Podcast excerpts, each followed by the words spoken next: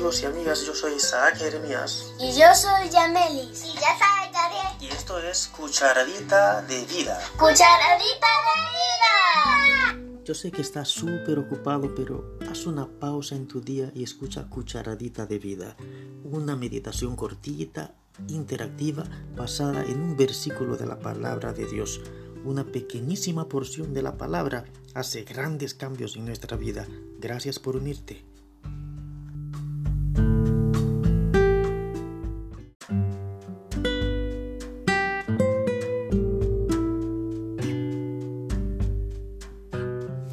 Hola Yamelis, Hola papi. ¿dónde está la cucharadita de hoy? La cucharadita de hoy está en Primera de Timoteo, capítulo 2, versículo 1. ¿Y cómo dice? Exhorto, pues, ante todo que se hagan rogativas, oraciones, peticiones y acciones de gracias por todos los hombres. Mm, dice ante todo. ¿Qué significa ante todo? Ante todo. Ante todo quiere decir como que es algo que, que debes hacer primero que otras cosas, como que algo importante, ¿cierto? Y está aconsejando hacer cuatro cosas. ¿Cuáles son esas cosas? Rogativas, oraciones, peticiones y acciones Ok, acciones de gracias. por todos los hombres. O sea que es interesante un detalle.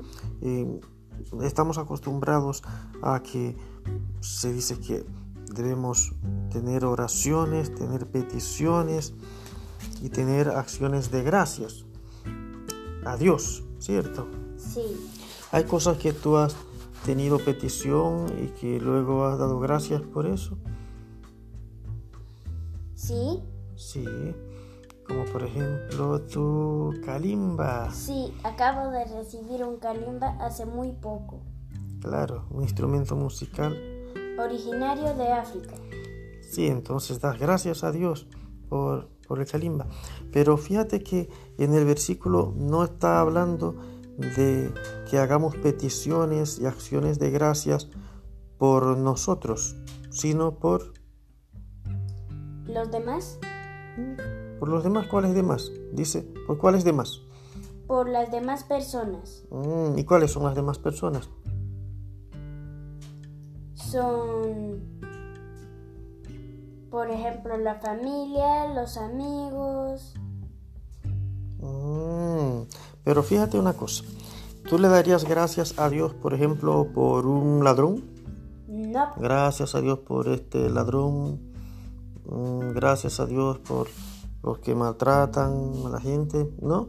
mm, no. Pero ahí dice que hay que darle gracias a Dios. ¿Eh? Eh, Ahí dice que hay que darle gracias a Dios. El versículo, tú lo tienes el versículo. sí. Eh, El versículo dice que debemos hacer peticiones a Dios y acciones de gracias por quienes? Todos los hombres. Todos los hombres.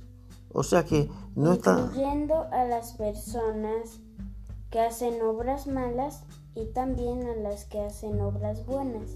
Exactamente. O sea que eh, la gracia no está en que vamos a pedir a Dios por la gente buena, por la familia, eh, pedirle a Dios por los que están sufriendo. Sí, eso es importante, pero también im- implica, incluye darle gracias a Dios, acción de gracias. Gracias a Dios por el ladrón que se robó un celular.